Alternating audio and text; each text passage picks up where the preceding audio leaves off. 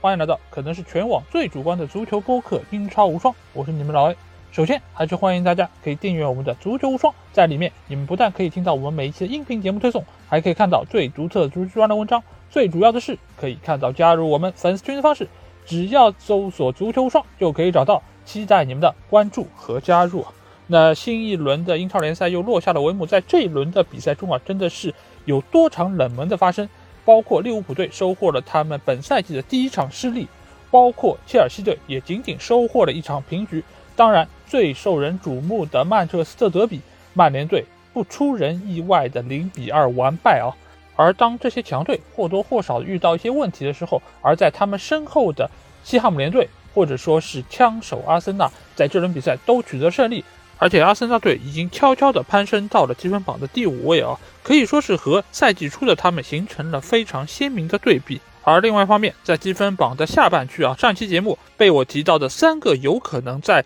本轮下课的教练中有两个，在刚刚过去的几天中都收到了辞退令啊，尤其是诺里奇的教练法尔克，他在这一周其实是赢得了。诺里奇在本赛季的第一场胜利啊，但是在迎来胜利的同时，也收到了俱乐部将他辞退的这么个消息，确实是有一点点的出乎大家的意料啊。而另外一方面，迪恩史密斯在收获了联赛的五连败之后。不出意外的也被维拉队解雇啊！大家待会儿会听到我的第一段音频，里面那段是我在周六比赛打完之后录的，但是没有想到，仅仅过去了一天，我的预言就成真了。因为我在那段录音里面其实就已经说，迪恩史密斯应该会在近期就收到下课这么一个消息啊！没想到周日维拉队就已经官方宣布，迪恩史密斯将不再担任俱乐部的主教练啊！所以这个赛季啊，可以说很多俱乐部都遇到了或多或少的问题，而且他们的主帅。压力也是空前的巨大，随时随地有可能被解职下课。当然，有另外一个好消息，就是你有可能在这家俱乐部下课，就马上能够在那家俱乐部找到新的工作机会。大家互换一下主教练，其实也未尝不是一件好事情啊。那好，接下去我就会来对这轮的十场比赛进行点评。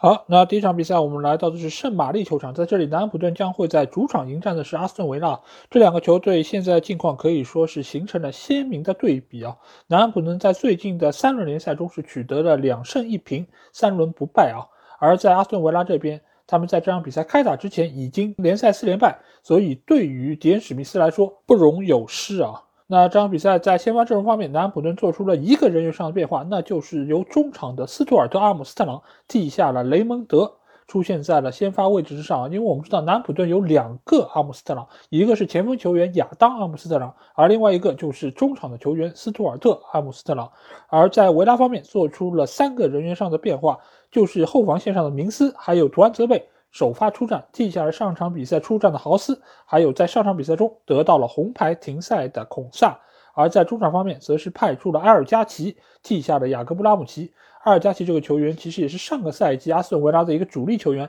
但在这个赛季，由于维拉买入了多个球员之后，埃尔加奇失去了主力的位置啊。而这场比赛，丹尼斯仍然是因为肌肉方面的伤势，没有进入大名单啊。那在比赛一开场，其实南安普顿就迎来了一个梦幻般的开局。这个球其实只是他们中场的一脚大脚解围啊，但是这个球不偏不倚的落在了卡什的背部，弹到了亚当阿姆斯特朗的一个面前，他不等球落地，直接抽射，将球射入了球门的死角。这个球其实也是来的非常突然，只是在上半场刚刚开打了两分钟左右的一个时间。南安普顿就取得了进球，因为我们也知道这个赛季其实南安普顿的一个进攻效率还有进球数其实是非常一般的，但是在这么早就能够取得进球。对于南安普顿来说，无疑是一件非常好的事情。而且这个球其实也是一个不是机会的机会，因为并不是通过他们在中前场的一个传导或者创造出来的一个绝对意义上得分机会。而且这场比赛马丁内斯的一个状态仍然是非常不错。如果不是因为这样一个意外的失球啊，这场比赛可以说马丁内斯的一个表现仍然是非常的抢眼。而在之后的比赛中，南安普顿。则是想要保住这样一个胜果，而对于维拉来说，则是想要扳平比分啊。所以双方在之后比赛中就花了更多的人力在进攻方面，尤其是在维拉方面，这场比赛由于丹尼因斯的受伤，其实是给到维拉队的一个进攻线非常大的一个影响。其实这个从上一场比赛就可以更加明显的看出，就是在中前场其实缺乏了这么样一个非常好的接应点，因为丹尼因斯除了是一个非常。不错的终结者之外，他其实也是一个非常好的一个进攻串联者。这点来说，他要比沃特金斯好得多。因为沃特金斯首先他的一个盘带技术以及他的一个脚下处理球的能力是不如丹尼斯这么细腻的，而且。沃特金斯的一个把握机会能力也是更加的糟糕，因为这个赛季沃特金斯只在联赛里面进了两个球，这对于一个像维拉这样拥有非常豪华中场线的一个球队来说，这样的一个前锋进球数据显然是说不太过去的。但是在目前来说，他们前场不用沃特金斯还能用谁呢？所以这场比赛在后面的很长一段阶段，两个队伍其实对于进攻和对于进球其实都是缺乏办法的。我们可以看到。比赛中大多数的能够产生威胁的射门，全部都是来自于禁区之外，大多数射门都是以远射的形式而告终。当然，双方的门将都在这场比赛中拥有非常好的一个竞技状态，所以使得双方的进攻在之后的很长一段时间都没有办法形成有效的威胁。之所以两队都同样选择了远射这样一个手段，一方面是由于两个队伍都拥有非常多远射能力很强的选手，比如说。啊，南普顿的沃德普劳斯，或者说是维拉队的麦金，他们在这方面其实都有非常好的一脚外围远射的一个脚头，而且力量也非常的足。当然，由于双方在中路的防守还是比较的严密，再加上双方门将的一个反应也比较的出色，使得这些球大多数你会看上去比较有威胁，而且有一些甚至于角度还是相当刁钻的。但是对于球门，其实可以构成的威胁还是非常的有限。那这场比赛对于维拉队来说，由于他们已经不容有失，所以他们显然在进攻方面投入了更多的兵力。但是在这场比赛中，球员表现出来的一个能力还是略显不足，尤其是我们多次提到沃特金斯的一个把握机会能力，包括他对于前场串联，其实都是非常的一般。反而是这场比赛。难得拿到首发机会的阿尔加奇，其实这场比赛的表现还是非常不错，因为他在左边路的一个突破，还是能够切切实实威胁到南安普顿的一个后防线，而且他主打这路正好是对方利弗拉门托主打的这一侧啊，因为利弗拉门托我们知道他是南安普顿后上进攻非常重要的一环，而且他也有比较好的一个进攻能力，所以使得他所把守的这一边通常后面会有比较大的一个空当留在那边，所以使得埃尔加奇这场比赛中其实是拿到了一定的。突破的机会，而且他也能够有效的将球分到中路，给到沃特金斯或者说是布恩迪亚等等几个球员实施远射啊。所以这场比赛维拉看上去要比南安普顿有更多的一些进攻的机会，但是呢，在转化率方面仍然是一如既往的糟糕，所以使得这场比赛不得不以零比一的比分告负而收场。对于迪恩史密斯来说，收获了联赛的五连败啊。因为我们上一期节目其实已经说到了，现在有三个教练，他们的帅位是非常的危险。如果这个礼拜球队仍然收获失利的话，那他们离下课真的已经是越来越近了。其中就包括维拉队的主帅迪恩史密斯啊，因为这个赛季我们也可以看到，维拉队其实是花了重金。购入了多个有实力的球员，所以俱乐部其实对于整个球队的成绩，其实应该是有更高的一个期待的。但是迪恩史密斯在最近的一些比赛中，无论是从最后的结果，还是从整个球队的一个技战力来说，都很难看出是拥有这么多优秀球员的一个球队。而且他们在最近的九场比赛中已经输了七场，除了对曼联的那场胜利是值得称道之外，剩下的这些比赛其实都很难能够对球迷、对俱乐部有所交代。所以，我个人觉得迪恩·史密斯可能会在很短的时间内就遭遇到下课，而和他形成鲜明对比的，则是南安普顿的主教练哈森·许特尔。哈森·许特尔现在已经取得了三胜一平、四轮不败的一个优异的战绩啊，为球队拿到了十分。这个对于南安普顿这样一个长期定位在中下游的这么一个球队来说，这是一个非常不错成绩。而且，他们这几场比赛可以看到。都能够做到零分啊！这个对于这样的一个球队来说，尤其是今年他们卖走了队内非常重要的中卫球员韦斯特高之后，整个球队的一个防守仍然能够做到这么稳固，是相当不容易的。所以在这个地方，其实我也想要为哈森许特尔说两句话。尽管他时不常的可能会收获一场大败啊，比如说像零比九这样的比分，但是他对于整个球队的一个下限还是做得非常的不错，而且他也能够在面对实力相近的对手时候打出自己的。风格，所以我觉得哈森许特尔还是一个相当不错主教练，而且如果有一些俱乐部遭遇换帅的话，其实我觉得哈森许特尔是一个相当不错的替代人选。好，那本轮的第二场比赛其实就是万众瞩目的曼彻斯特德比战。那我对于这场比赛的一个点评，其实，在上一期的英超无双的节目中，我已经仔细的和大家说过了我的感受，所以在这一期的英超精华节目里面，我将不再赘述。但是我仍然想在这里强调一点，是我并不是对于索夏有任何的意见，我只是对于他的执教。比较的不满意，而且他坐拥这么好的一个球员的阵容，但是他却没有办法能够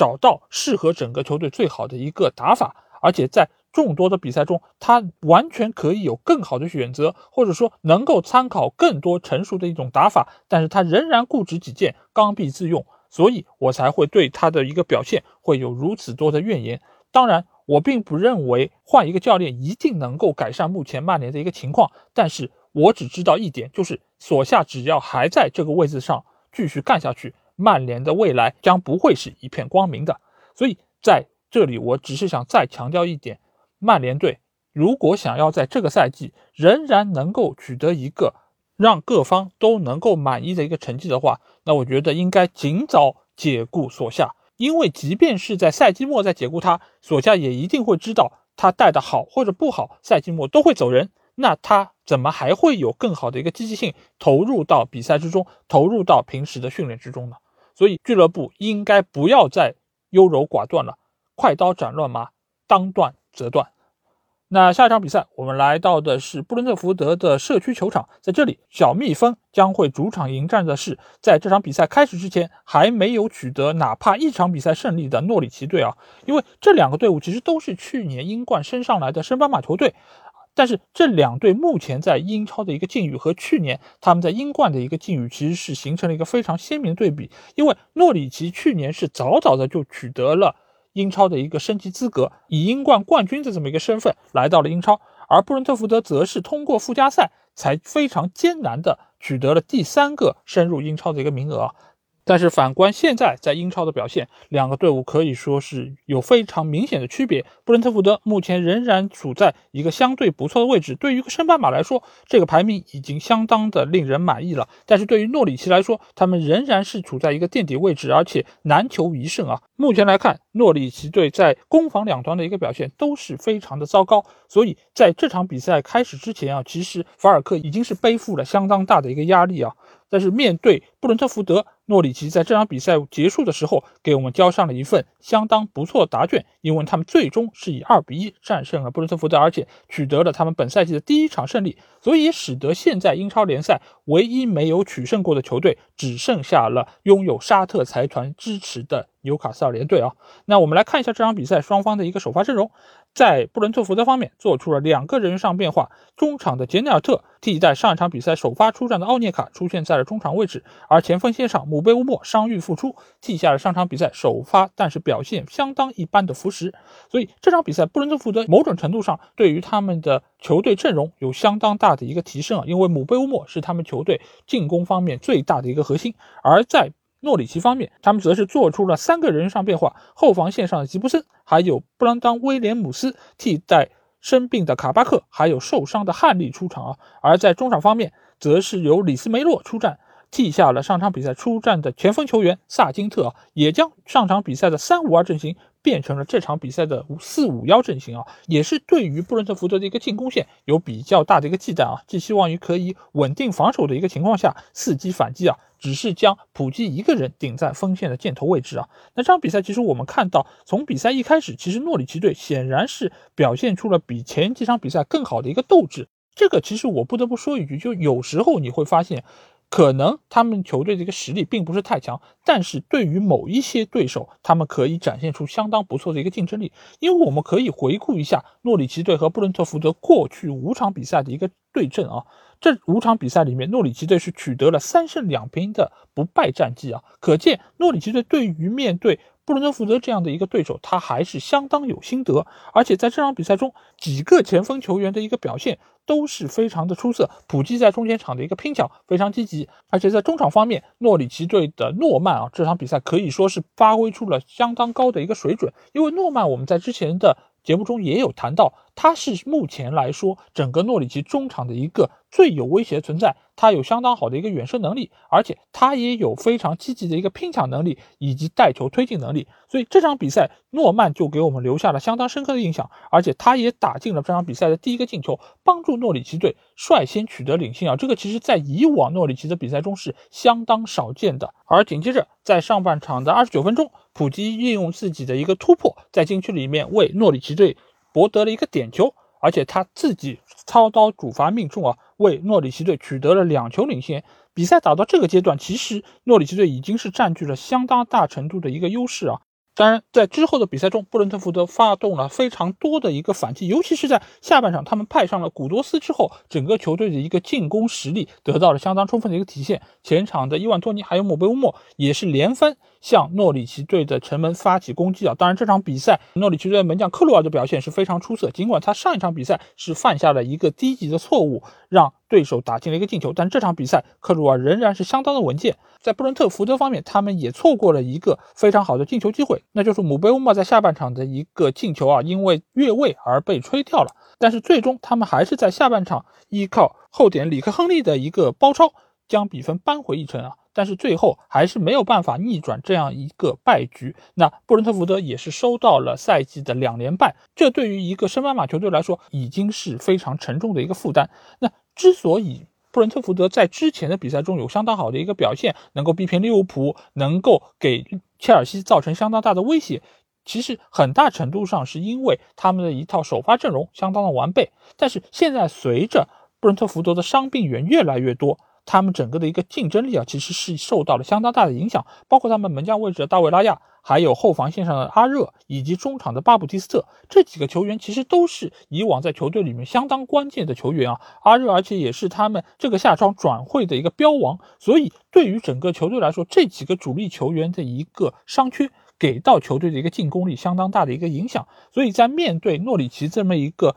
看上去并不是特别强大的一个对手时候，他们还是犯了相当多的一些失误，给到了对方取胜的一个机会。但是，尽管这场比赛诺里奇最终是获得了比赛胜利，但是法尔克仍然是在赛后被通知将不会再担任俱乐部的一个主教练的位置啊。这个对于俱乐部来说，其实也是一个非常艰难的决定，因为法尔克带这个队伍已经相当长的一段时间，而且过往也取得过了非常不错的一些战绩。但是时已至此，目前的诺里奇队已经没有办法再接受失败了，所以他们不得不做出一个换帅的举动。只能说这场胜利来的有一点点的晚。那下场比赛，我们来到的是伦敦的斯坦福桥球场，在这里，切尔西队将在主场迎战的是红酒军团伯利队啊。在这场比赛的首发阵容方面，切尔西只做出了一个人上变化，那就是中场的巴克利啊，迎来了本赛季的第一场首发，他替下的是上场比赛首发出战的齐赫。而在伯利队方面，没有对阵容做出任何的人员变化，因为他们目前后防线上的本米已经伤愈复出，所以他们目前可以用最强的一套阵容来面对切尔西队啊。那这场比赛其实切尔西队从一开始就掌握住了比赛的主动权，而且他们也给伯利队的一个后防线相当大的压力。而且这场比赛我们可以看到有几个球员的表现是非常出色的，比如说锋线上的奥多伊，他其实有非常好的一个带球突破能力，而且他的射门能力也是非常不错。但是这场比赛可以说运气并不站在切尔西这一边，因为他们有相当多的射门，要么被自己浪费掉，要么被对方表现神勇的波普给扑掉。那这场比赛其实就非常像他们今年欧冠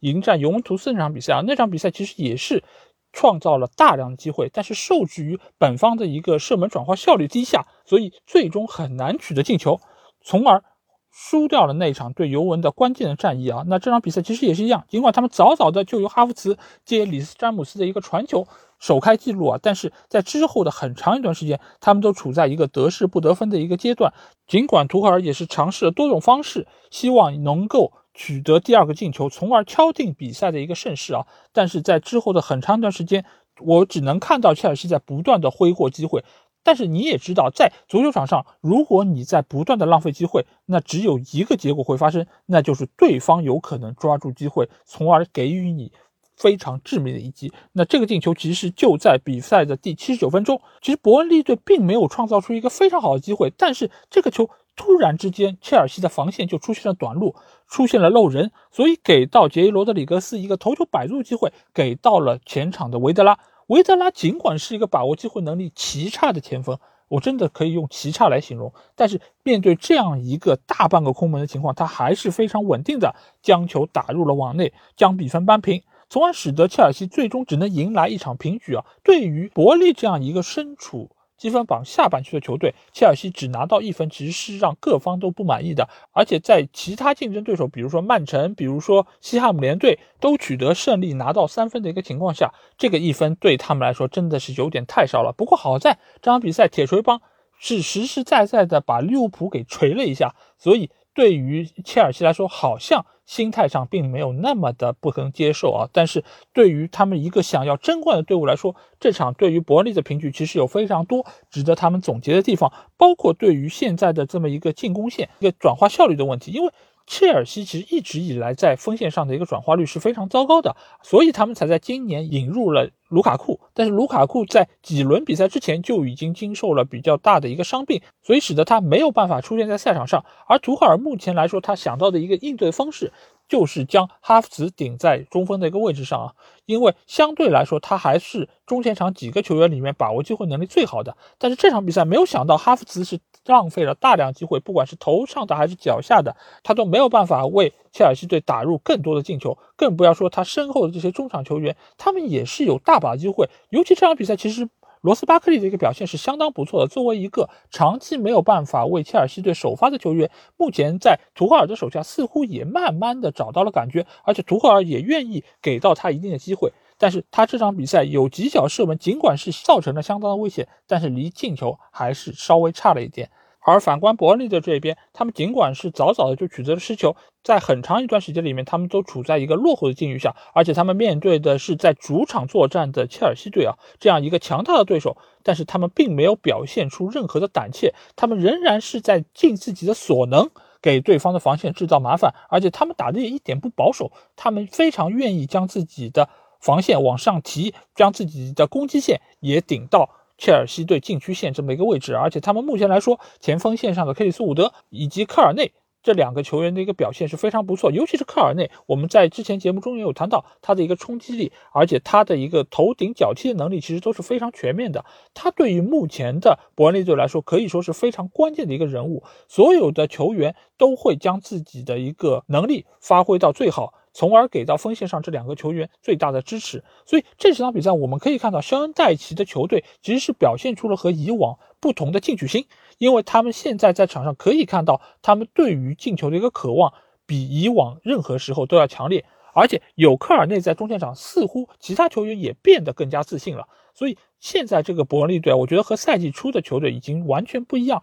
而且球队也似乎找到了一个属于他们的一个进攻方式啊，而不同于以往的只是掉到克里斯伍德头顶，让他以一个头球去威胁到对方的球门啊，因为现在。中场的几个球员，包括布朗希尔，包括麦克尼尔，其实都有一定的脚下球的能力。尽管他们现在打法仍然是以长传冲吊为主，但是能够有一些比较准确的传球给到自己的锋线球员，让他实施射门，我觉得还是对于丰富球队的一个打法有非常大的一个帮助啊。所以这场比赛，伯恩利队拿到一分，我觉得尽管从场面上来说他们是更弱的一方，但是他们在精气神方面一点也不比切尔西队逊色，所以。他们拿到一分，我由衷的为他们感到高兴，而且也希望在之后的比赛中，这样一个带队非常久的教练肖恩戴奇能够给到伯恩利队更大的一些改变，让他们能够在今年保级成功。好，那下场比赛我们来到是伦敦的塞尔赫斯的公园球场，在这里水晶宫队将在主场迎战的是狼队啊。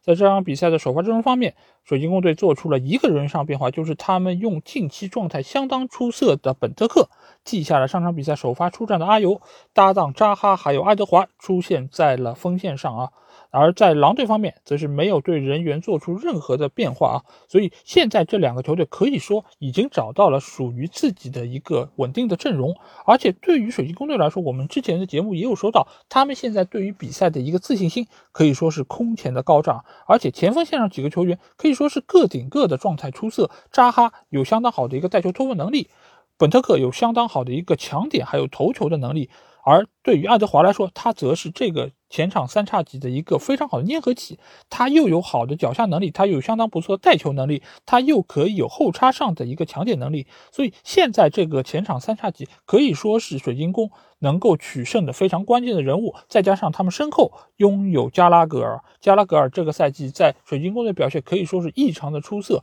而且可以说是相当的稳定啊，每一场比赛其实都能够取得进球或者助攻。对于现在水晶宫队的一个打法上是非常核心的一个人物啊，而且目前的维埃拉可以看到他对球队的改造非常明显，相比于去年霍奇森带队时候的水晶宫队，现在整个球队的一个进攻的属性明显是更加加强了，而且这几个在以往霍奇森手下。并没有办法能够体现出他们个人能力的这些球员，在现在的这个水晶宫队里面都能够发挥的非常的不错，而且原本队伍所拥有的一些老毛病，在近期也在慢慢的得到弥补啊。那这场比赛其实面对狼队的时候，我们可以看到。他们的表现仍然是非常出色，因为狼队我们之前也说到，拉热带的这个球队目前来说，整个的打法非常的积极，非常的好看。但是和这场比赛的水晶宫队一比啊，显然好像这个狼队还是并不是那么成熟的一个队伍。因为在这场比赛中，狼队的前场三叉戟那三个人员，也就是黄喜灿、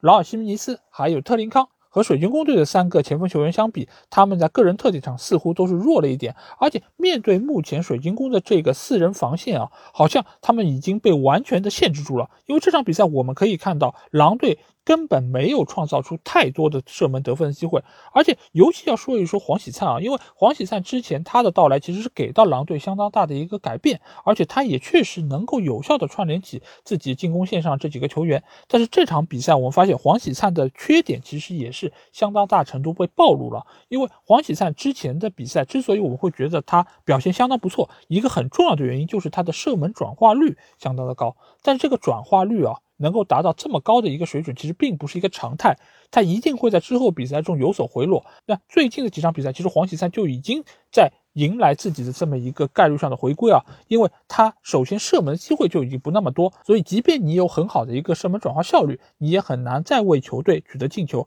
而且现在的黄喜灿其实也是和很多的韩国球员一样，就是他用自己的努力积极奔跑。来弥补自己在能力上的一些缺陷啊，因为之前我们也有说到，就是黄喜灿他是一个很积极的球员，而且他也能够出现在任何他想要出现在的位置。但是呢，对于他来说，可能在个人能力方面，确实也没有办法能够给到球队太大一个支援。尤其这场比赛，我们可以看到前场三叉戟都被对方的后防线给。限制住了，而这个时候如果能够有一个爆点球员出现的话，那对于狼队可能倒是一个好机会。但是我不知道为什么这场比赛拉热并没有给到肌肉男太多的一个发挥空间啊，因为如果肌肉男阿达马特拉奥雷最起码能够有机会冲散水晶宫队的防线。打出一个缺口，给到其他球员一些射门得分机会。尤其这几场比赛，我们可以看到，明显劳尔西米尼斯的一个射门状态是要比特林康还有黄喜赛更加优秀的。所以在这个时候，如果可以适时的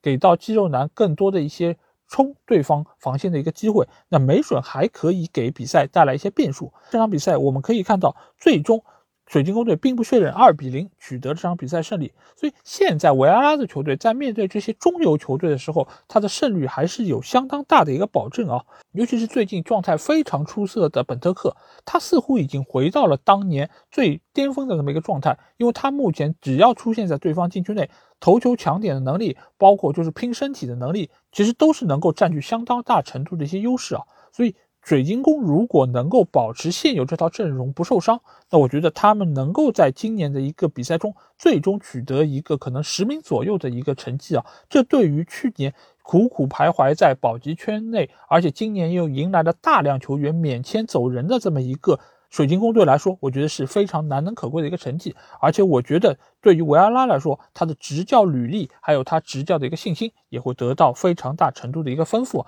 而对于拉热来说，现在我觉得他是有相当大的一个问题，就是要想一想，就是中前场这几个球员一旦遭遇到对方相当大程度的一个限制，被对方整个防线所包围的情况下，如何能够制造出更多后上进攻得分的机会？因为目前来说，不管是塞梅多也好，还是埃特努里也好，他们尽管在边翼位能够有很多的下底传中机会，但是如果你在中间只有依靠劳尔西门尼斯一个高点来冲抢头球的话，那其实我觉得对于整个球队的这些创造出来机会，其实是相当大程度的一个挥霍啊。其实有时候倒是可以不妨尝试一下多一些些的进攻套路的使用啊，这个也是能够对于整个球队的一个打法有更大程度的丰富，也能够让对方的一个防守队员。产生无所适从的一个情况，也能够有效的减轻本方的一个防守压力啊。所以对于目前的拉热来说，对于他的这一套打法，我觉得还是有相当多的一些问题，值得他在日后的比赛中得到解决。好，那下场比赛我们来到的是美国运通球场，在这里布莱顿队将会在主场迎战的是纽卡斯尔联队啊。现在尽管纽卡斯尔已经被沙特财团收购有一段时间了，但是整个俱乐部现在仍然好像是处在一个迷茫之中啊，因为他们的新帅到目前为止都还没有落实啊，球队仍然是由他们的代理主帅琼斯带队啊。但现在琼斯其实整个带队的一个思路还是和布鲁斯是完全一样的，以五后卫作为他们的一个主要班底，在稳固。防守的一个基础上，伺机打反击啊，但是防守好像也没有什么提高，但是在反击方面，这几个球员的一个表现好像也没有太大的一个提升，尤其是圣马克西曼这几场比赛好像还不如布鲁斯在队的时候那么的出色啊。尽管他们的卡伦威尔逊已经伤愈复出，回到了球队中，而且在上场比赛中也给到了球队非常大的一个支援，但是目前的纽卡斯尔，我个人觉得，如果不快点把主教练的人选确定下来，我觉得对于。俱乐部的一个损害是相当巨大的，而这场比赛他们迎战的是之前表现相当优异的布莱顿队啊。布莱顿队在之前的比赛中，其实他们面对强队和弱队，其实都有非常好的一个发挥，只是他们的一个进球转化效率仍然没有得到非常大的进步。所以在这几场比赛中，我们看到波特其实是用。中场的特罗萨德作为单箭头突在前面，而并不像之前那样使用法国前锋莫派啊。但是特罗萨德其实这两场比赛的表现是非常不错，而且他也取得了进球，为球队打开了胜利之门。但是这场比赛对纽卡，我觉得还是有那么一点点的令人出乎意料。那我们先来看一下双方的一个首发阵容，在布莱顿队方面只做出了一个人员上的变化，就是由中场的兰普蒂替下了上场比赛首发出战的莫德尔。而在纽卡方面，则是做出了三个人员上变化，后防线上派出了墨菲替下了曼基瑞，而在中场的话，则是派出了伏地魔谢尔维，还有阿尔米隆替下了上场比赛首发出战的朗斯塔夫，还有瑞安弗雷泽。锋线上仍然是双前锋的配置，卡伦威尔逊搭档圣马克西曼。而在比赛一开始，其实布莱顿队是有非常好的一个掌控力，而且布莱顿队我们可以看到他的一个中场线。对于球队的一个支援是非常不错，尤其是在比苏马回到球队之后啊，整个中场线可以说是比以往更加稳固了。所以在这场比赛的绝大多数的时间，尤其是前六十分钟到七十分钟这么一个阶段里面，布莱顿队可以说是完全掌控住了局势，而且上半场依靠特罗萨德在禁区里面自己创造的一个点球的机会，操刀主罚命中。为球队取得了一球领先啊！因为一般来说，布莱顿队一旦是取得比分的领先，他们就很难能够被对方翻盘啊。所以，对于这场比赛的纽卡来说，可以说是雪上加霜。因为纽卡在最近的一段比赛里面，他们的一个锋线的效率可以说是非常的差。因为除了卡伦威尔逊有相当不错的表现之外，圣马克西曼他的带球突破以及传球能力似乎都比布鲁斯赛的时候好像要更加糟糕一些啊。这场比赛尽管圣马克西曼在上半场是有一个非常好的得分机会，但是也是因为越位在先被吹掉了，而特罗萨德作为布拉顿队的主力前锋，在这场比赛中其实也是奉献出了非常好的一个发挥。他除除了赢得了那个点球之外，他在上半场其实还有多次射门威胁到了对方的。城门，而且他相比于莫派来说，他有更好的一个个人技术，而且他对于球的一个掌控度也比莫派要更加好一点。这样的话，他其实作为一个锋线球员，又可以有效的接应本方中场的一些传球，能够适时的做强，或者说是能够将球分到其他的一些空档位置。而另外一方面，他又比莫派有更好一点的把握机会能力，所以目前来说，用特罗萨德显然要比莫派的效果更加出色一点。而对于纽卡这边来说，我觉得在目前的这个阵容中，他们其实很难说清楚他们有怎样一个清晰的带队思路，而且整个现在的打法我也没有看出有任何新的东西。你现在如果再不加紧时间让新的教练入主，你不管是。呃，之前传说的丰塞卡还是被传的已经几乎板上钉钉的埃迪豪，那我觉得最起码你得有一个新的教练过来实施新的一个进攻体系，让球队有不同的一些精神面貌。目前来看，我只能看到的是纽卡这些球员似乎他们也打不起更多的精气神儿，因为他们会觉得自己是随时有可能被俱乐部放弃的一批人，所以他们也没有办法拿出百分之一百的一些热情投入到比赛中。因为我就算是给你这样一个代理主教练有一个好的印象，那又。怎么样呢？我在下一任的主帅那里也未必能够拿到铁定的主力位置，那我还不如在现在比赛中踢踢养生球，然后把球往前面一开，让圣马克西曼去带一带球，然后传给卡伦威尔逊，让他可以冲起来。能如果能够把握住机会的话，能够取得进球，那不错。但如果没有把握住，那我们也就是一场一场将比赛继续下去，似乎就没有太多的一些进取心啊。尽管这场比赛在比赛最后阶段，纽卡是创造出了一些机会，而且是由海登将比分扳平，但其实这个球我们也可以看到，显然是出现了一个落点上判断失误，所以给到克拉克。争抢成功，将球给到中路无人盯防的海登，这脚抽射非常漂亮，将比分扳平。而且在之后比赛中，似乎纽卡是受到了这个进球的刺激啊，整个球队好像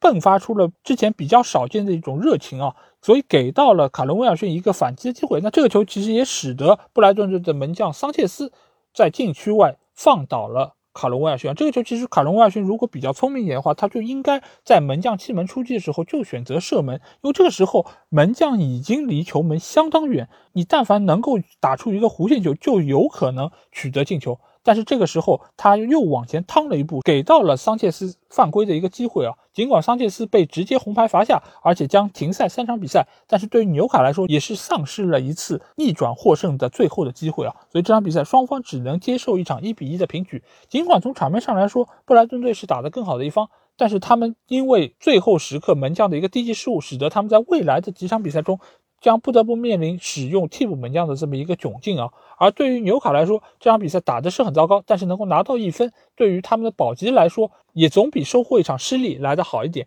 我只能寄希望于俱乐部能够在最短时间里面确立好新的主教练人选，否则下一场比赛，我觉得他们仍然将会以一个比较被动形式去面对他们的对手。好，那下场比赛我们来到是伦敦的酋长球场，在这里，阿森纳队将会在主场迎战是沃特福德啊。那在这场比赛的首发阵容方面，阿森纳队只做出了一个人员上变化，就是奈尔斯替下了中场的托马斯帕蒂；而在沃特福德方面，他们则是做出了五个人员上变化啊。在后防线上，他们重新派出了丹尼罗斯，还有恩库卢和费梅尼亚，替下了马西纳、埃孔还有恩加基亚。在中场方面，则是派出了图凡，还有丹尼斯，替下了上场比赛首发上阵的若昂佩德罗，还有库乔埃尔南德斯啊。所以这场比赛其实阿森纳队，我们之前也说到，他们的主力阵容已经相当的固定啊，基本上不到万不得已或者有受伤或者有其他特殊的情况发生，阿森纳队将不会做出阵容上的一个大的变化。而且这几场比赛拉卡泽特的一个表现一直是非常出色，所以他继续和奥巴梅扬出现在了锋线位置。而在沃特福德方面啊，我觉得他们每一场比赛其实都对阵容有相当大的一个变化啊，尤其是前锋线上，除了约书亚金之外，剩下几个球员，包括库乔阿尔南德斯，包括丹尼斯，包括若昂佩德罗，其实他们都会以对手的不同出现在首发或者替补的位置上，所以对于整个球队来说，他们现在仍然是围绕约书亚金还有萨尔的一个发挥来作为他们主要的一个进球的输出点啊。而对于防线方面啊，这场比赛他们又派出了丹尼罗斯，因为我们可以记得，也就是拉涅利的首秀，他其实就是派出丹尼罗斯，并且半场就将他换下，因为他被利物浦队真的是锤爆了，而且那场比赛也是收获了一场零比五的惨败。那这场比赛丹尼罗斯重新出战，他又能给大家带来怎样的表现呢？嗯。还是非常糟糕啊！那之后我们会来给大家说他到底犯了怎样的一些错误。那这场比赛可以说阿森纳队取胜的一个非常重要人物就是我刚才提到的拉卡泽特，因为拉卡泽特他现在对于整个阿森纳队中前场的一个串联是非常非常重要的。尽管边锋的球员也很重要，比如萨卡或者说是可能会出战的佩佩，包括在另外一边的史密斯罗，但是在禁区附近的这么一个区域里面，拉卡泽特可以说是现在。阿森纳队进攻非常大的一个保证啊！尽管我一直说阿森纳队能够从赛季初的三连败走出来，现在爬到积分榜的上半区，甚至于比较靠前的一个位置，非常重要的一点是在于他们的后防线得到了相当大的一个稳固，包括后防线上加布里埃尔以及他们后腰的托马斯帕蒂都是给到球队非常大的一个防守上的贡献，包括还有门将的拉姆斯戴尔这几个球员，其实都是使得阿森纳队在最近几场比赛里面都能够收获零封一个非常重要的球。球员，但是在前场不进球的话，对于球队拿分还是会有相当大影响。而在这方面做出最大贡献的，则是拉卡泽特。而另外一个和拉卡泽特形成鲜明对比的，则是锋线上的奥巴梅扬啊。奥巴梅扬，我们一直说他是反向的拉卡泽特，因为他在场上尽管踢得相当努力，他也能够创造出相当多的一些射门得分机会，但是在这场比赛中，显然运气是相当糟糕的。因为拉卡泽特在上半场创造了一个点球的机会，但是奥巴梅扬却将球射失啊！这个其实已经不是奥巴梅扬第一次射失了，因为每一次我们看到阿森纳队取得比赛胜利，我们都会觉得，哎，是不是奥巴梅扬又进球了？他能不能在啊英超范德西的游戏中得到一个高分呢？看，哎，居然被扣分了，那怎么回事呢？那就是因为他点球没有进，所以被扣分了喽。而在下半场，他又使得厄德高的一个进球被吹掉，这个球其实非常的冤枉。就是厄德高这个球其实射的是相当的漂亮，直接就奔着远角而去了。但在这个时候，处在越位位置上的奥巴梅扬伸腿蹭了一下，将球捅进了网内。这个球其实不捅也一样会进，但是因为你这么一碰，使得这个球因为越位被吹掉。所以厄德高真的是跪在地上仰天长啸啊！奥巴梅扬，你到底是在干什么？你到底是不是一个奸细？你说，啊，所以这场比赛其实对于阿森纳队来说，进攻线还是有相当好的一个表现。尽管奥巴梅扬的一些反向的操作也并没有使得阿森纳队的努力付之东流，但是对于整个球队还是在自信心上有相当大一个打击啊。但是拉卡泽特在这场比赛中不但是用自己的积极拼抢为球队拿到了一个点球机会，而且他也在。球队的进攻方面给到了中场球员非常大的一些支持，包括萨卡有一个进球被吹掉，尽管这个球是越位了，但是拉卡泽特的一个贡献还是非常的显著。那反观沃特福德这一边，丹尼罗斯这个犯的错其实就是送给了拉卡泽特那个点球啊，因为这个球其实他在禁区里面那个防守动作是非常的鲁莽，而且非常的大，这个球你很难让裁判不注意到。而且这个时候，拉卡泽特被侵犯之后，他也做出了相当夸张的一个倒地动作，所以使得 VAR 介入。但是我们也知道，VAR 一旦介入，你就是会越看越像这个球。其实可能丹尼罗斯并没有那么大的或者那么恶意的一个犯规，但是在。VR 的镜头下面，你就会显得拉卡泽特受到了极大的侵害，所以点球是一定会被判的。不过好在这个球并没有罚进啊，也使得丹尼罗斯身上的压力并不会那么大。但是我觉得以后拉尼里真的是要掂量一下，就是什么时候以什么样的方式来使用丹尼罗斯啊。当然，阿森纳队取得那个进球，其实我个人觉得也是多多少少有一点争议啊。尽管史密斯罗在禁区里面那个强点射门非常漂亮，也和他上一场比赛打进那个进球非常的类似。但是这个球其实，在进球之前，阿森纳队其实在中场是有一个犯规动作的。我个人觉得那是一个犯规动作，因为沃特福德有一个明显的反击，其实是有可能被发动起来，但是被阿森纳队的队员给撞到。我我没有看清是谁啊，有可能是洛孔加。那这个球裁判并没有吹罚，所以才使得史密斯罗之后能够取得射门的一个机会。那这个球，我个人觉得，如果判的再严一点的话，是有可能被吹掉的。但不管怎么说，我觉得这场比赛阿森纳队收获一场一比零的胜利，对于阿特塔来说是非常重要，而且他们也很好的抓住了最近一段时间对手并不是那么强的一个优势，使得自己的积分进一步攀升。但是也并不是说阿森纳在之后比赛中就没有问题，因为他们现在也可以看到防线上也多多少少是有一些问题存在，而且在进攻线上。一个射门转化效率也比较的一般啊，因为你除了史密斯罗这个在禁区里面的一个抢射，这个显然不是一个绝对意义上机会，属于是一个拼出来的机会。你真正的可以让球队稳稳当当获胜的那种进球得分机会在哪里呢？又有几个呢？所以这个也是下一步阿森纳队将要提高和总结的地方。因为拉卡泽特确实做得很好，但是他的体能似乎并不是那么充分，而奥巴梅扬他踢得非常的认真和努力。但是他有时候就是缺少那么一点点运气，这个其实也和他的某些跑位可能是有分不开的一些关系啊。所以阿森纳队在之后很快将会面对曼联队啊，我其实非常期待这两个队伍可以在这个赛季有一次正面对决，阿特塔和索夏到底谁更好一点？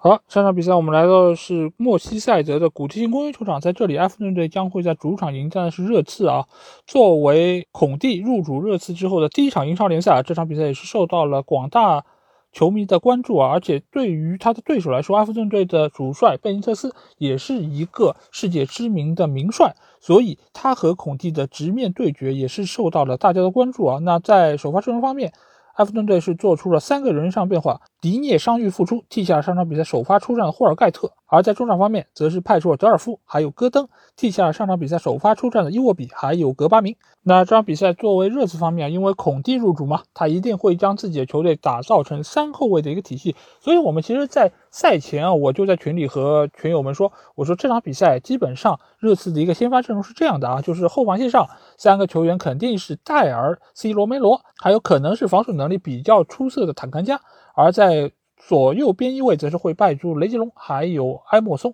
而在双后腰位置还是斯基普和霍伊比尔；而在前场的三个球员一定是凯恩、孙兴民和小卢卡斯啊。除了在坦甘加这个位置，他是用本戴维斯替代之外，剩下所有的这个阵容，包括排兵布阵，其实都是和我预测的一模一样啊。当然，他显然觉得本戴的一个防守能力要比坦甘加更加稳定一点啊。尽管上一场比赛由于本戴的一个漏人，所以给到了 C 罗先拔头筹的一个机会啊，但是。显然，在孔蒂这里，好像本代的一个位置还是要比坦甘加更加好一点点。那比赛一开场，其实两个队伍就打得非常焦灼，因为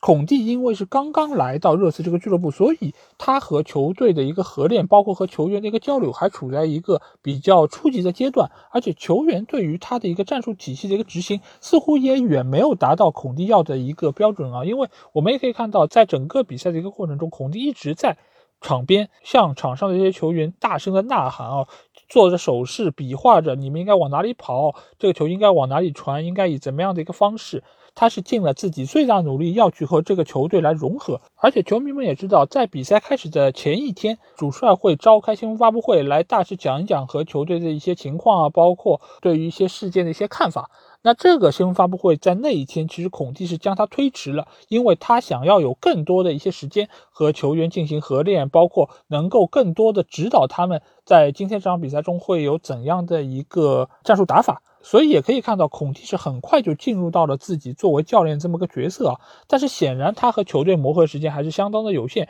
所以在比赛一开始，双方打得非常焦灼。一方面是因为热刺没有办法完全展现出孔蒂想要他们表现出来这种状态，另外一方面则是埃弗顿队由于。在贝尼特斯一个调教之下，其实他们的配合程度是要比热刺更好的，但是他们在球员的能力上好像又比热刺要稍微逊色一点，所以双方其实，在很长一段时间里面都是能够创造出一定的机会，好像失误又比较的多，但是你还是可以从热刺的一些排兵布阵和他们的一些进攻推进看出，孔蒂对于他们的要求就是让两个边翼位能够很坚决的插到对方的禁区翼位。然后下底传中，或者说是能够将球给到中路球员，让他们实施转化射门。所以这点其实是和努诺桑托的一个打法是有相当大的一个区别。尽管只是和球队合练了一周左右的时间，但是整个球队已经有了脱胎换骨的一个表现啊。而在埃弗顿队来说，这场比赛其实对于贝尼特斯来说压力也是非常大，因为我之前我提到的三个有可能下课的教练里面，两个都已经下课了。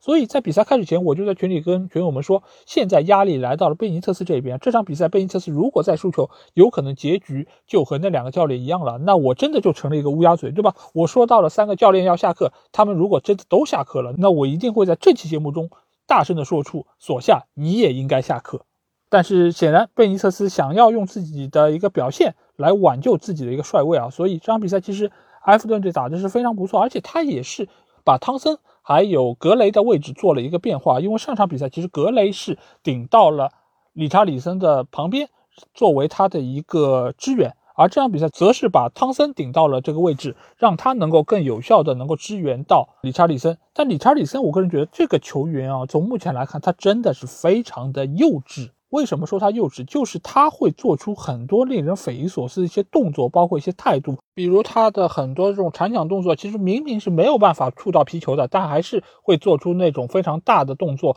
使得对方可能会受到受伤，而且会引发球场上的一些矛盾。而且他在禁区里面也有非常多的这种夸张的倒地，或者说是那种骗点球等等这种非常拙劣的，而且也非常恶劣的那种南美人的这种。小聪明、小伎俩，这个其实都是目前在欧洲足坛越来越少被看到的，但是却能够经常在美洲杯或者说是在美洲的这些足球俱乐部里面看到的这种习惯啊。但是显然到了英超或者说到了欧洲大陆的话，这种现象其实会很大程度上触怒现有的这种足球运动员，而且对于整个足球的大环境，我个人觉得也是非常不好。而且他对于整个球队的氛围啊，我觉得是一个相当大的破坏者。尽管他拥有非常好的足球天赋，但是他不管是对于球队的团结，还是对于整个球队的一个战术实施，我觉得都是一个非常不稳定的因素在中间。所以我觉得，如果一旦凯维的卢因能够回到球队的话，那还是应该适当减少理查里森在球队位置，或者说找到一个机会就把他卖掉啊。因为我觉得这样的一个球员在哪一个球队其实都会产生比较负面的一些影响。那下半场其实是有一个比较争议的画面啊，那就是理查里森带球到禁区的时候被雨果洛里扑倒啊。这个球其实一开始主裁判是判了点球，但是在之后 VAR 的一个介入之后。裁判改判了这么一个球啊，这个球其实在当时也是引起了非常大的一个震动，因为这个球其实从慢镜头看上去，雨果洛里其实只是指尖轻轻的蹭到了皮球，但是他大多数的一些动作则是将理查里森扑倒，所以这个球其实也是引发了双方一个非常大的矛盾啊。那这个球，我觉得主裁判能够最终意识到。如果洛里蹭到了这个球，其实已经是非常不容易，因为这个动作真的是相当不明显。所以这个球从判罚的角度上来说，我觉得是没有问题的。这个球确实是不应该判点球，而且我也为裁判能够明察秋毫而点个赞啊。而但在之后的比赛中，其实双方都没有再创造出更好的一些机会啊。目前对于热刺队来说，显然他们是想要很快的从努诺桑托的这么一个印记中脱离出来。所以，孔蒂已经在尽量短的时间内施加自己的影响力，想要对于球队做出自己的改造，但是仍然是受限于时间有限，而且在之后的两周时间里面又是国家队比赛日，孔蒂也没有办法能够有太多的时间来转变球员的一个固有思维啊。当然，他可以对一些不用去国家队报道的一些球员开小灶，来让他们能够更好的理解自己的一个战术体系。但是对于热刺队来说，我觉得。你寄希望于他们能够在成绩上有很大程度的一个提高，尤其是能够很好的激发凯恩还有孙兴民的一个组合，我个人觉得还是需要假以时日啊。而这场比赛其实，在比赛结束之前，有一个小的细节给我留下了很深刻的印象，就是在这场比赛的尾声阶段，孔蒂用恩东贝莱换下了孙兴民，这个真的是很难想象，你可以在到队的第一场比赛就拿下。队内的一个核心球员，而且这场比赛孙兴民尽管不能说表现的非常出色，但是这场比赛他的一个表现仍然是中规中矩。在其他的球队，比如说像在曼联等等，我很难想象索夏有勇气在一场比赛的尾声阶段将 C 罗换下，我真的很难想象。但是孔蒂到任的第一场比赛就能够有勇气做出这个转变，显然。球员对他的一个信赖程度已经是相当的不错，所以也没有在赛后有任何的一些问题。但是我觉得这个也是一个证明啊，就是孔蒂已经相当好的融入到了这个球队里面，而且球员对他也是表现出了相当大程度的信任。我觉得这点对于孙兴民来说其实还好。如果是凯恩也能够发自内心的对这个教练有所认同的话，那我觉得对于他之后表现出优异的一个竞技状态，我觉得是非常重要的。而且在以后的比赛中，也可能更多的球员会全身心的投入到孔蒂的这么一个战术体系之中。所以我觉得对于热刺的未来，我还是表示出谨慎的乐观。而且就孔蒂以往这么一个带队风格来说，如果整个球队都能够心往一处想，劲往一处使的话，那我觉得整个球队的一个战斗力将会是非常非常的可怕。好，那上场比赛我们来到的是利兹联的埃兰路球场，在这里利兹将在主场迎战的是莱斯特城啊。在这场比赛首发阵容方面，利兹只做出了一个人上变化，他们是派出了福肖替下了上场比赛首发出战沙克尔顿啊，这也是福肖本赛季的第一次首发出战。而在莱斯特方面，他是做出了多个人员上变化。首先是后防线上，里卡多·佩雷拉替下了上场比赛首发的阿马泰；而在中场方面，NDD 伤愈复出，替下了托马斯。而另外两个人员变化，则是由班斯和卢克曼替下了上场比赛首发的麦迪逊，还有伊科纳乔啊，卢克曼。和瓦尔迪组成了双箭头的一个组合。那这场比赛其实一开始利兹联是打得非常积极主动的一方，而且这场比赛利兹联其实某种程度上是发挥更好的一方，因为他们在前场组织起了更多有效的一些攻势。这两场比赛我们可以发现，利兹联似乎是比以往打得要更加积极主动，而且是前场几个球员的一个盘带突破都比以往要更有针对性，而且他们的打法也更加的积极一些，所以使得这场比赛利兹联是。在不管是从场面上还是从数据上，都是表现更好的一方。但是呢，他们一个现在最大问题仍然是出在了没有中锋这件事情上。去年他们有班福德，而且他的状态也相当的不错，使得利兹联能够有相当不错的一个终结能力。而今年班福德早早受伤，再加上他在有限的出场机会里面也并没有办法展现出去年那么好的一个竞技状态，所以使得现在你会发现啊，就是利兹联的一个打法就显得有些群龙无首。就是他们中场几个队员的一个轮转，包括他们的突破，其实都能够创造出相当的机会。但是呢，在终结那一下，总归是差一口气，所以使得他们现在的一个场面是相当的好看，但是呢，在结果上没有办法能够得到体现。这个是现在贝尔萨要解决的一个比较重要的问题。而这场比赛中，他们取得的唯一一个进球，仍然是来自于拉菲尼亚这种四传四射的这种打门方式啊。因为之前我们也可以看到，他在前几场比赛中也有这么一脚在边路的一个传中球，但是过程之中没有任何人碰到的情况下，忽忽悠悠进了球门啊。而且我们也会发现，今年在英超联赛，好像这样的进球方式特别的多。一方面是由于球员故意使用这样的一种传球方式，给对方的门前制造更大的一些压力；而另外一方面也是说明禁区内可能囤积了更多的一些球员，所以使得门将在扑救的过程中是更加容易受到影响啊。所以今年其实我们会看到多个这种不管是定位球还是运动战之中的边路传球，都很容易造成这种四传四射，但是最后取得进球这么一个情况。那反观莱斯特这边啊，就是他们这场比赛是做出了相当大规模的一个调整，前场由卢克曼替下了伊赫纳乔和瓦尔迪出任双前锋。但这几场比赛我们会发现，瓦尔迪的一个竞技状态可以说是下降的比较明显。这几场，而且莱斯的进球基本上也都是依靠中场球员，甚至于是后卫球员的一些出色表现，才能够给到球队比较大的一个支持啊。瓦尔迪，我们其实在赛季初就说到他的一个年龄确实非常大，尽管他的一个竞技状态保持仍然是比较的出色，但是呢，岁月不饶人啊。这句话其实我觉得是送给很多上了年纪但是心气儿还很高的这些球员。有时候呢，你确实是能够在一定的程度内而迸发出你的经验，或者说是你的一个竞技状态，但是仍然不可避免的会出现竞技状态的不稳定情况。最近的瓦尔迪其实就有这么一个情况发生啊，因为在赛季初的时候，我们会发现他的一个状态是很好的，而且把握机会能力也是相当的出色。这个某种程度上是有一点点占了，就是赛季刚开始体能比较的充足，而且他在。啊，夏季的时候可能在体能的调教方面也比较出色，所以使得他在一开始的时候状态比较出色。但这段时间，呃，无论是他从一开始的单前锋到现在给他配一个搭档形成双前锋，其实都显得有一点点力不从心啊。甚至于在有些场次，他在半场就会被换下场。所以可见，现在罗杰斯在对于瓦尔迪的使用方面还是想了相当多的办法。这场比赛给他配了卢克曼，那卢克曼我们也知道他是一个突破能力很强，而且有相当好的一个把握机会能力的球员。那这场比赛中，卢克曼也还是一如既往的给对方的防线造成了很多的麻烦，而且他也给背后的球员创造出了很多的机会啊，比如说巴恩斯，巴恩斯其实在上个赛季就有比较好的一个表现，但这个赛季呢，由于受制于伤病以及不稳定的出场时间，所以他一直没有给大家带来一个比较好的一个发挥。那这场比赛他打进的那个球其实相当的漂亮，而且是个人能力的一个极大体现。但这个球在我看来啊，其实就跟上一轮南安普顿的切亚当斯进的那个球是一样的，就是这两个人他们在把握机会上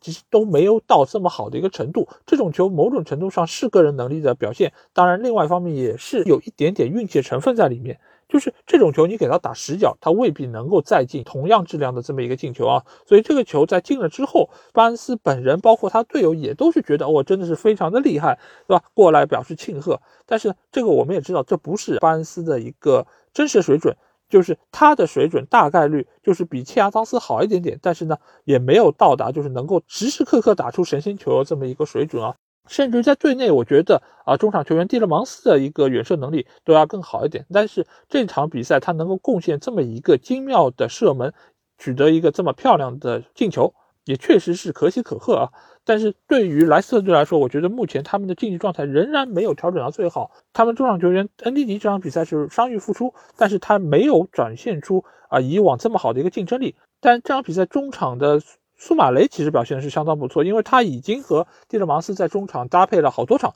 而且他在这场比赛中也有一次非常漂亮的抢断，才使班斯打进了那个神仙般的进球啊！所以中场线来说，现在可能是莱斯特最强的一环，但是在前锋线上和在后卫线上，他们仍然有相当多的工作需要做。最后一点，我想说的是，最近罗杰斯的绯闻也有些多啊，因为据说他会在赛季末接手曼联队，而且曼联队想要。尽量说服他在赛季中就接手啊，这个其实我觉得也是一个非常有意思的传闻，因为罗杰斯也好，杰拉德也好，好像是目前但凡是哪一个俱乐部有主帅的需求，就会把他们和这几个教练联系在一起啊。但是对于罗杰斯来说，他某种程度上其实是和莫杰斯非常相似的，就是他能够在压力相对比较小的情况下，将一些中小球队带出比较好的一个竞技状态，但是他要带豪门。我个人觉得还是有一点点的保留啊。当然，我是承认他的执教能力是相当出色，他在战术层面上肯定也是比索夏要强出不是一点半点。但是他能不能有效的得到俱乐部的认可，以及在更衣室内得到曼联球员的认同，那我觉得是一个非常大问题。同时，他也是曾经执教过利物浦队的一个教练，他一定会在舆论上受到非常多的一些压力啊。这个其实都是他来到曼联执教的一个不太有利的因素。但是如果真的，一旦他能够成型，去到曼联执教，我一定会送上我个人的一个掌声，因为在我看来，他还是一个非常具有能力的主教练。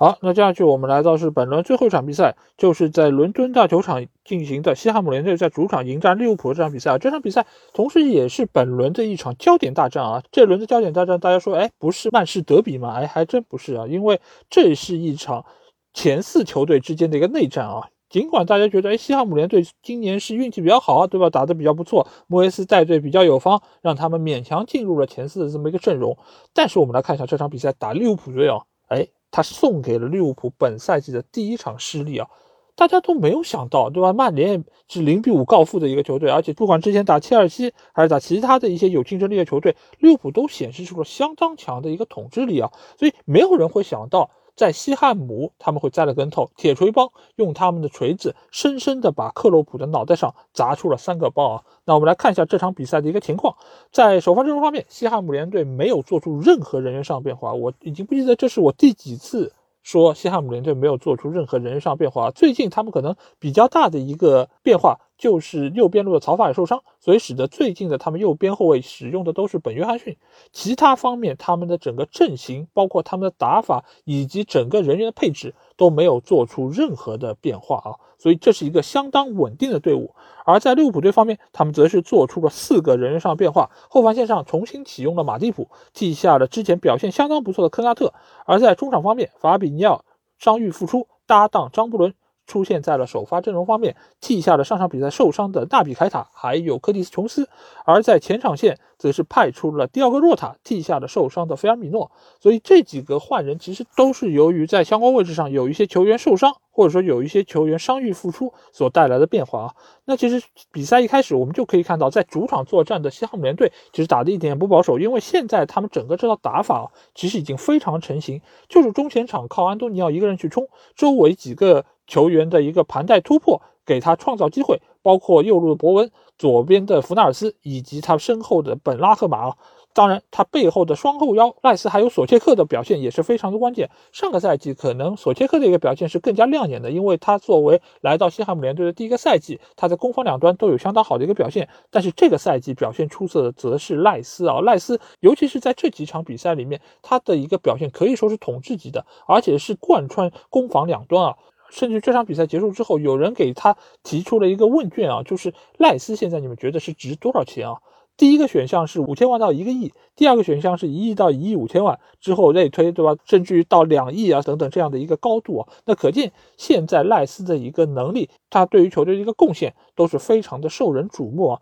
所以这场比赛其实从一开始，西汉姆联队就打得非常积极主动，尤其是他们赖以成名的一个定位球战术啊，因为我们在上期节目中也有提到。今年的西汉姆联队，他们一个定位球可以说是非常有特点，而且进球也是全联盟最多的。所以这场比赛其实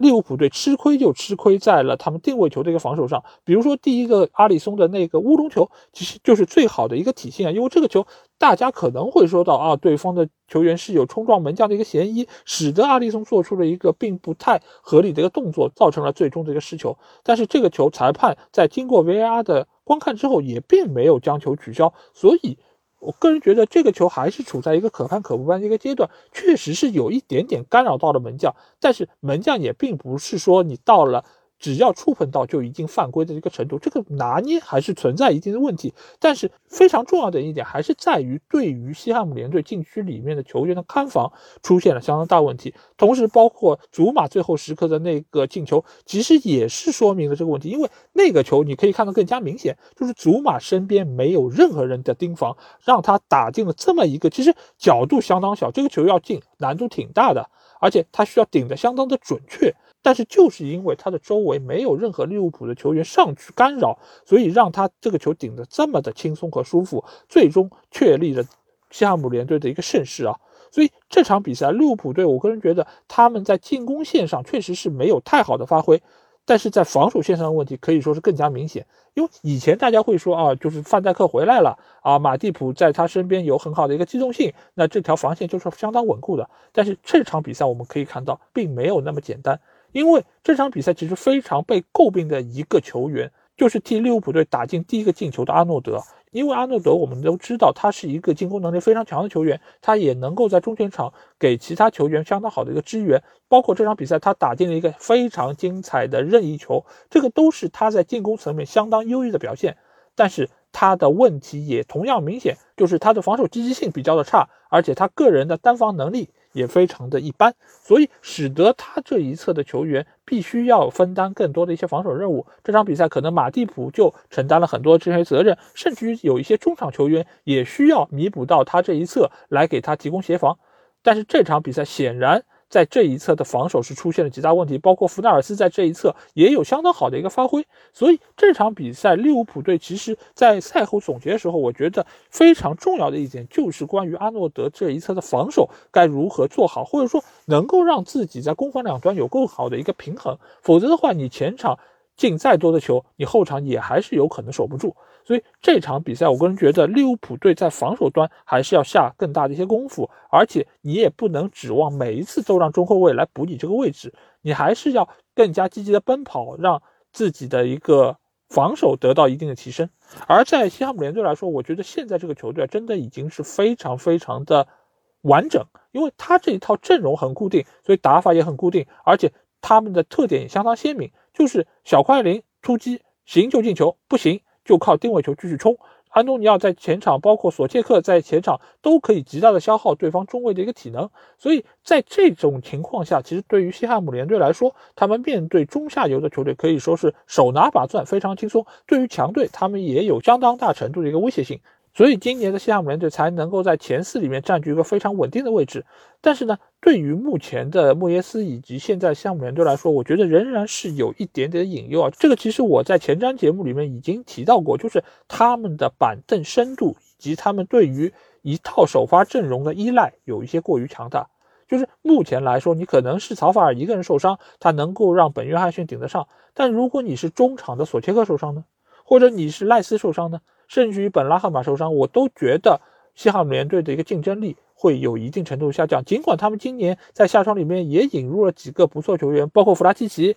包括其他的几个球员，但是他们在对于球队的一个提升方面，只能说是对现有球队有一定程度的补充。但是你要说能够替代这些主力球员，使得整个机器运转的毫无影响，我觉得还是很难做到。所以现在来说，对于西汉姆联队双线作战仍然是相当大的一个压力。而且在这次的国家队比赛日回来之后，英超将会连着进行十轮比赛，在差不多四十天的时间里面，所以差不多就是四天左右。就会有一场比赛的进行啊，对于球队的一个体能以及对于球队板的深度将会提出更大的要求，而且在这段时间里面也仍然会有欧战的一个任务，所以我觉得对于各个球队来说都是面临非常大的一个考验，尤其是对于西汉姆联队这样一个阵容还比较薄的球队，我觉得问题会非常的多，而且在之后一旦遇到伤病情况。莫耶斯也面临是不是要改变打法这么个情况，因为不同的球员他对于这套打法的一个适应程度也是不一样的。在这个时候，我觉得交给莫耶斯的功课可能会更加多一点，而且他目前来说在欧联杯的一个成绩也还是相当不错，有可能他会在之后的几场比赛中对于欧战有一定程度的战略放弃，这个其实都是很有可能的。所以对于目前的西汉姆联队来说，显然是处在球队的一个蜜月期之中，但是在之后。联赛还有很长一段路要走，对于整个球队来说，也仍然是有非常多的考验在后面等待着他。但不管怎么讲，这场比赛能够战胜利物浦队，对于整个西汉姆联队的一个自信心仍然是相当大的一个提升，也对他们未来的一个比赛成绩能有更多的一些积极的意义吧。好，那基本上这一周的十场比赛就是这样，而且这一轮比赛结束之后就是进入到国家队比赛日，所以下轮的英超精华我们可能要两个礼拜之后才和大家见面了啊。当然，同时这个也意味着我在下个礼拜能够有更多的时间给大家带来一些不一样的话题，也希望大家可以一如既往的支持我们这个节目。那如果你听了我节目有什么话想对我说，或者想要和我直接交流，可以来加我们的群。只要在公主号里面搜索“足球无双”就可以找到，期待您的关注和加入。那今天这期节目就到这里，我们下期节目再见吧，大家拜拜。